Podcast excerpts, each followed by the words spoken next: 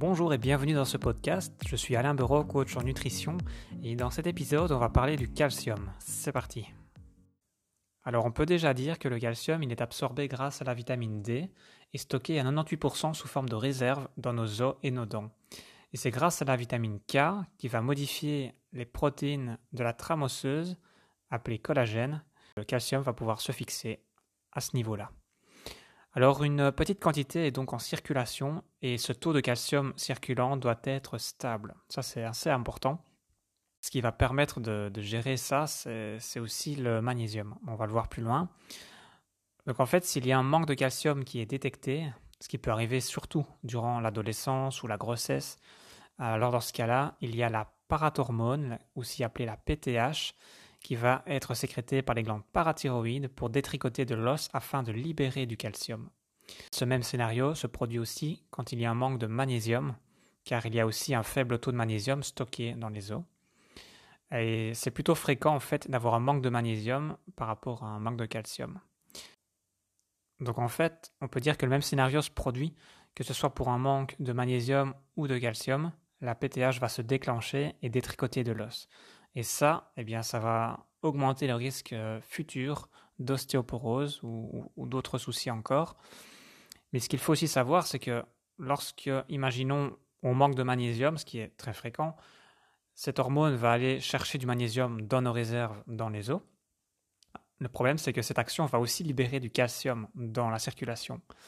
Alors le problème, c'est que s'il y a trop de calcium par rapport au magnésium, c'est-à-dire qu'il n'y a pas assez de magnésium pour contrôler le calcium circulant, pour lui dire où aller, etc. Eh bien, dans ce cas-là, on va augmenter le risque de calcification, de calculs rénaux et d'autres choses encore. On peut clairement dire que, par exemple, si on a un excès de stress, si on a une grosse perte de magnésium, ça va favoriser la libération de calcium au niveau des os. Et du coup, ce calcium va rentrer dans les cellules, va pousser le magnésium à l'extérieur de la cellule, il va se retrouver en trop grande quantité en circulation, et s'il y a trop de magnésium dans le sang, il va être éliminé ou en partie recapturé, mais en tous les cas, c'est un cercle vicieux plutôt négatif. Il faut savoir que donc, lorsque le calcium rentre dans les cellules, il a le rôle d'être le second messager pour engendrer des actions. Par exemple, quand il y a un stress, ce sont les surrénales qui vont sécréter la noradrénaline, et celle-ci va utiliser le calcium pour faire passer ce message de d'action, ce message de stress dans les cellules. Et à partir de ce moment-là où le calcium rentre dans la cellule, il va chasser le magnésium en dehors, mais donc il va aussi engendrer toute une série d'actions pour faire face au stress. Donc on a ici l'accélération du rythme cardiaque, le fait de tendre les muscles, de, dilater les bronches, d'activer la vasoconstriction du cœur, bref, tout est fait pour qu'on puisse réagir physiquement à un stress. Autre exemple euh, que le calcium peut avoir comme second messager, c'est l'activation des neurones dynamisants, qui gèrent l'apprentissage, la douleur ou encore la mort neuronale s'il y a trop d'agitation trop longtemps. Donc clairement, avoir trop de calcium circulant, euh, c'est toujours un peu négatif parce que généralement, toutes ces actions-là vont avoir lieu de manière euh, inutile la plupart du temps. Mais alors avec euh, des effets secondaires plus ou moins importants. Alors on peut dire qu'une carence en manque de magnésium va augmenter différents risques. On peut ici citer l'ostéoporose, l'hypertension, le cancer du côlon. Euh, ici, on peut aussi ajouter que lorsqu'il y a un nouveau-né qui serait en manque de calcium, cette carence peut être rattrapée après la naissance. Il y a aussi certains médicaments qui augmentent la perte de calcium. On peut penser aux corticoïdes, aux diurétiques et bien d'autres choses encore. On a aussi la caféine, l'aluminium, les excès de sel, les excès de phosphore, que l'on retrouve beaucoup dans les sodas, les produits laitiers, les excès de graisse saturée, que l'on retrouve un peu partout dans les produits transformés, industriels, mais aussi dans les produits laitiers comme les fromages. Et tout ça, ça va bloquer l'absorption du calcium, voire aussi du magnésium tant qu'à faire. Autre élément qui favorise une carence en calcium, évidemment, c'est le manque de magnésium, de calcium, de vitamine D, K, B6 aussi, et aussi le zinc, parce que c'est le zinc qui modifie la trame osseuse pour pouvoir stocker le calcium sur l'os, mais surtout et aussi le sport euh, dès l'enfance pour agir en prévention.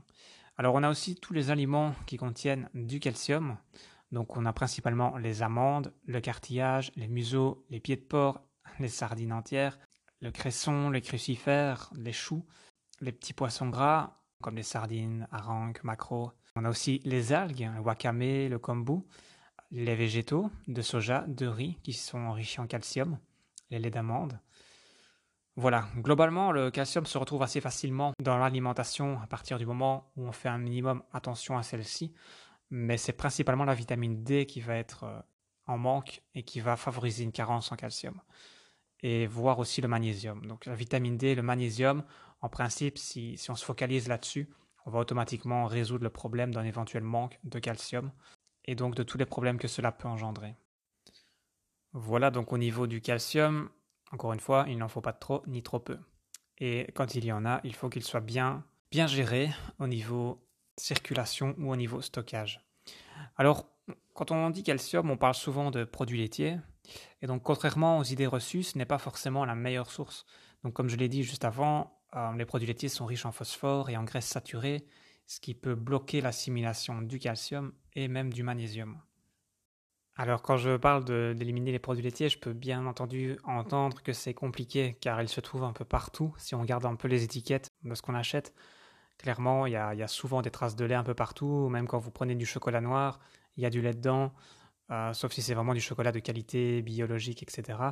Mais euh, oui, ce n'est pas évident, mais c'est faisable parce que moi je le pratique depuis plusieurs mois maintenant, voire même plusieurs années.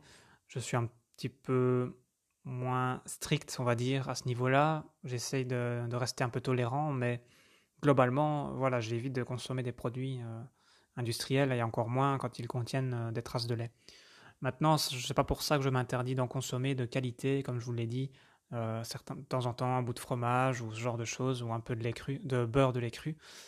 mais ça reste exceptionnel, je n'en ressens vraiment pas le besoin. Maintenant, ça va dépendre d'une personne à l'autre. Mais de manière générale, on peut quand même dire que voilà, il n'y a pas beaucoup d'intérêt positif à, en consommer régulièrement. Hum, il y a aussi la caséine à l'intérieur des produits laitiers qui pose problème. Hein. C'est aussi une forme de colle un peu euh, comparable au gluten. Encore une fois, ici, j'ai essayé d'être euh, ah, plutôt bref, euh, mais voilà, vous pouvez creuser le sujet, vous allez trouver pas mal de choses. C'est quelque chose qui ne date pas d'hier. Il y a toujours eu des avis et des contre-avis par rapport à ça. C'est un, grand sujet de débat. Mais voilà, un petit peu l'état des choses actuellement. Par exemple, la Suède détient le record mondial de consommation de lait et de produits laitiers, mais aussi le record de fracture de col du fémur chez les femmes de plus de 50 ans. Et donc, euh, ça c'est déjà quelque chose d'assez frappant.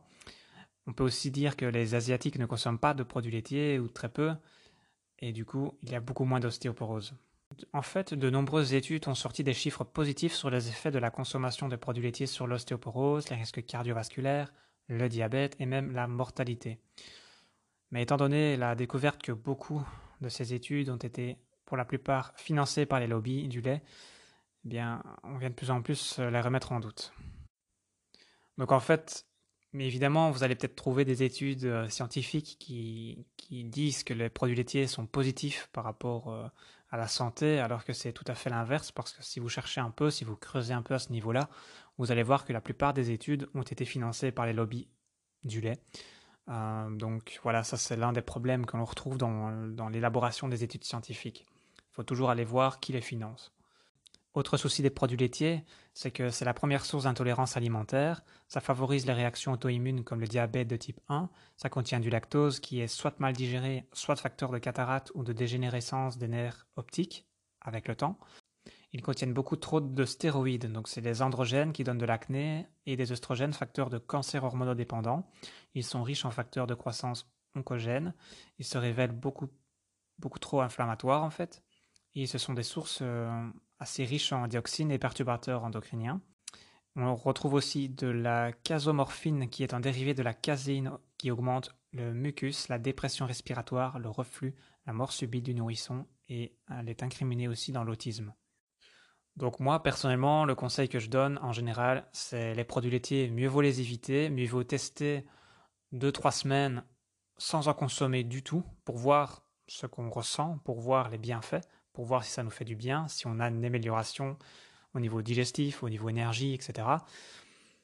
Maintenant, voilà, si, c'est difficile pour vous sur le long terme de vous passer entièrement de produits laitiers, on peut toujours se rabattre un peu sur les produits de qualité, les produits artisanaux, biologiques, et si possible à base de lait cru, qui contiennent alors là encore un peu de bénéfices, notamment des, bonnes vitamines, etc. Euh, les produits laitiers industriels, malheureusement, ils ont été pasteurisés, ont été transformés, ils ont subi différents procédés industriels qui fait qu'au final, il y a vraiment zéro bénéfice à, les consommer. Donc, quitte à en consommer, choisissez-les de qualité et soyez ponctuel dans la consommation. Essayez de ne pas en consommer tous les jours. À ce moment-là, choisir un jour, de temps en temps, se faire entre guillemets plaisir à consommer un fromage ou quoi. Mais évitez d'en faire une, euh, une routine quotidienne parce que c'est toujours au bout de quelques temps, à force d'accumulation, que les problèmes peuvent commencer à apparaître. Alors tant qu'à faire, autant limiter les dégâts. Voilà, pour moi c'est le meilleur rapport bénéfice-risque, c'est d'éviter les produits laitiers. Et lorsque vous en consommez, alors essayez de privilégier la qualité et une quantité raisonnable. Voilà, donc au, niveau de la complémentation en tant que telle, c'est plutôt rare au niveau du calcium. Comme je vous l'ai dit, on le retrouve assez facilement dans l'alimentation à partir du moment où on élimine un petit peu les choses qui rentrent en conflit et que l'on vérifie son magnésium, sa vitamine D, K, zinc, tout ça. En principe, il n'y a pas besoin de se complémenter, mais dans certains cas bien spécifiques, ça peut être prévu. Mais dans ce cas-là, c'est à voir avec, euh, avec un professionnel lors d'une consultation parce qu'il y a des choses à savoir et il y a aussi des contre-indications. Voilà, ça ne s'improvise pas. Voilà, on arrive à la fin de ce podcast. Merci pour votre écoute. J'espère que j'ai pu répondre à certaines de vos attentes par rapport au calcium. Si vous avez des questions ou que vous avez envie d'aller plus loin, n'hésitez pas à me contacter. Vous pouvez trouver toutes les informations sur mon site www.alainbureau.be. Merci, à bientôt.